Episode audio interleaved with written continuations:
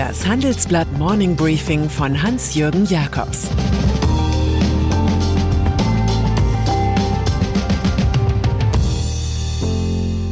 Guten Morgen allerseits. Heute ist Donnerstag, der 7. November. Und das sind unsere Themen. AKK auf eisernem Kurs. Trump-Verfahren wird öffentlich und der E-Geheimplan der DTM. Im Folgenden hören Sie eine kurze werbliche Einspielung. Danach geht es mit dem Morning Briefing weiter. Über die Hälfte aller Menschen lebt heute in urbanen Zentren. Im Jahr 2050 werden es fast drei Viertel sein. Wie wir morgen leben wollen und was wir heute schon dafür tun können, damit beschäftigt sich der Podcast des Sunanau von Mini Deutschland und dem Online-Magazin Freunde von Freunden. Die Stadt von morgen wird heute gemacht. Jetzt reinhören auf thesunanow.com. Wenn es um Zukunftspläne für Europa geht und um Kooperation mit Frankreich, kam bisher nicht viel von Annegret Kramp-Karrenbauer, der CDU-Chefin und Verteidigungsministerin. Nun könnte dem Nachbarn gefallen, dass sie öffentlich mehr Auslandseinsätze der Bundeswehr fordert, gegen den Islamismus. Unsere Freiheit wird nicht mehr am Hindukusch, sondern in der Sahelzone in Mali verteidigt. Das ist zumindest die Essenz ihres Interviews in der Süddeutschen Zeitung. Auch innenpolitisch trägt die vielleicht Kanzlerkandidatin jetzt eisernes Gewand. Sie bringt im Gespräch mit Handelsblatt-Chefredakteur Sven Affüppe die Möglichkeit ins Spiel, Huawei beim Ausbau des 5G-Netzes aus Sicherheitsgründen auszuschließen, so wie es andere Länder auch machen. Angela Merkel sah das ganz anders. Dass Ren Zhengfei, Gründer des chinesischen Tech-Riesen, eine No-Spy-Garantie gibt, wird der neuen Merkel-Gegnerin nicht reichen. In den USA laufen die Impeachment-Vorbereitungen gegen US-Präsident Donald Trump mit größerer Dynamik. Für nächste Woche sind die ersten öffentlichen Hearings angesetzt. Dann wird auch Bill Taylor auftreten, der amerikanische Top-Diplomat in der Ukraine. Vor dem Repräsentantenhaus hat er den Protokollen zufolge ausgesagt, dass Trumps persönlicher Anwalt Rudy Giuliani die Ukraine bedrängt habe, in der US-Politik zu, Zitat, intervenieren. Durch Untersuchungen zu Trumps Rivalen Joe Biden und dessen Sohn Hunter. Es sei, Zitat, klar gewesen, dass die US-Militärhilfe von 400 Millionen Dollar erst mit solchen Anti-Biden-Maßnahmen fließen würde.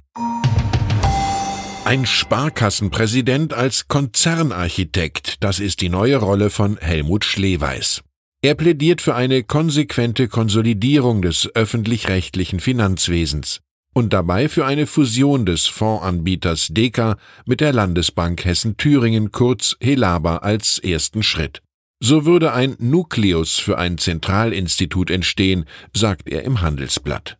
Ob er im Sparkassenlager genügend Fans für seinen Helaba-Deal findet, ist unsicher. Dass die starken Sparkasseninstitute Bayern LB und die LBBW aus Baden-Württemberg dem großen Zentralistenplan folgen, ist aber unwahrscheinlich. Schleweis ist da ein Feldherr mit halber Truppe. Manche halten Olaf Scholz für einen politischen Langweiler. Wenn Sie auf den neuesten Plan des SPD-Politikers zur EU-Einlagensicherung der Finanzinstitute schauen, werden Sie sich korrigieren müssen. Der Finanzminister gibt die jahrelange Berliner Blockade auf. Wir müssen mit der Bankenunion vorankommen und zwar jetzt, verkündet Scholz in diesem Wortlaut und präsentiert Keck ein eigenes Modell für ein Einlagenrückversicherungssystem. Damit hat der Vizekanzler auch die Kanzlerin überrascht. Eine wirklich gute Idee erkennt man daran, dass ihre Verwirklichung von vornherein ausgeschlossen erscheint, sagte einst Albert Einstein. Null Erfolg hat Lufthansa-Chef Carsten Spohr mit seiner Taktik, die Flugbegleitergewerkschaft UFO zu neutralisieren. Gleich zweimal kassierte der Manager gestern juristische Niederlagen, zunächst vor dem Arbeitsgericht Frankfurt, dann vor dem Hessischen Landesarbeitsgericht. Es wurde nichts aus den einstweiligen Verfügungen gegen den avisierten zwei Tage Arbeitskampf, und so rollt ein Streik an, der zu Chaos führen dürfte. 1300 Flüge hat die Lufthansa abgesagt, 180.000 Passagiere sind betroffen. Auch Spurs Variante eines Dialogs floppte gestern Abend, als UFO aus Wut über die Eskalation des Rechtsstreits Gespräche absagte. Bei diesem CEO sind die Kunden sich selbst überlassen. Der Japaner Masayoshi Son hatte das Image eines Glücksritters der Finanzbranche. Doch nachdem er mit 5,8 Milliarden Euro den größten Quartalsverlust in der Geschichte seines Softbank-Konzerns bekannt gegeben hat, zeigt sein Bild hässliche Kratzer.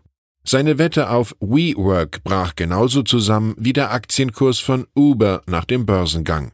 Dieses Mal ist die Bilanz überhaupt nicht gut, gesteht Sun. Aber Fehler habe er nur bei WeWork gemacht, dem Monster, wie er firmenintern ausführte. Ansonsten würden seine Fonds durch Zitat glatte See fahren. Suns Rechnung auf jedes Unternehmen mit Wertminderung kämen drei mit Wertsteigerung. Doch das müssen seine Investoren erst einmal glauben. Die Heute-Show hat diesmal nicht Ärger mit Politikern, sondern mit der Polizei. Jüngst hatte die ZDF-Satiresendung bei einem Gag einen der Sprecher der Heilbronner Ordnungskräfte mit einem Joint abgebildet. Es ging um die Legalisierung von Cannabis. Die Heilbronner Polizei hat deshalb spaßbefreit rechtliche Schritte gegen den TV-Sender eingeleitet. Der wiederum spricht von einer satirisch überspitzten Fotomontage und einem Symbolfoto. Es wurde einer Fotodatenbank entnommen, heißt es. Solange es Haare gibt, liegen sich Menschen in denselben, würde Altkomiker Heinz Erhard dazu sagen. Und dann ist da noch der langjährige Formel-1-Fahrer Gerhard Berger. Der hat nun als Chef der deutschen Tourenwagenmasters, der Top-Rennserie des deutschen Motorsports, kurz DTM, einen sehr kühnen Plan. Er will zusätzlich eine Rennserie für reine Elektroautos anbieten, mit Leistungsspitzen von bis zu 1000 PS und mehr als 300 Stundenkilometern, wie er dem Handelsblatt verrät. Am heutigen Donnerstag wirbt Berger bei seinen Partnern für die E-Strategie. Dann werden Sie erfahren, dass der Boxenstopp künftig zur Hightech-Show wird. Neben dem Reifenwechsel sollen Roboter die Batteriepakete der Rennautos tauschen. Das gibt schöne TV-Bilder und könnte sogar die Feindlichkeit der Deutschen gegenüber der Technik dämpfen. Ich wünsche Ihnen einen fantasiereichen Tag mit viel Antriebsstärke. Es grüßt Sie herzlich Ihr Hans-Jürgen Jakobs. Jetzt noch ein Hinweis in eigener Sache. Change Made in Germany. Unter diesem Motto treffen Sie die wichtigsten Entscheider der deutschen Industrie beim Handelsblatt Industriegipfel 2019. Am 12. und 13. Dezember sind Sie zu Gast bei ThyssenKrupp in Essen. Mit dabei sind unter anderem Annalena Baerbock, die Bundesvorsitzende der Grünen, der chinesische Botschafter Ken Wu und Hans van Bielen, der Vorstandsvorsitzende von Henkel. Mehr Infos gibt's unter handelsblatt-industriegipfel.de.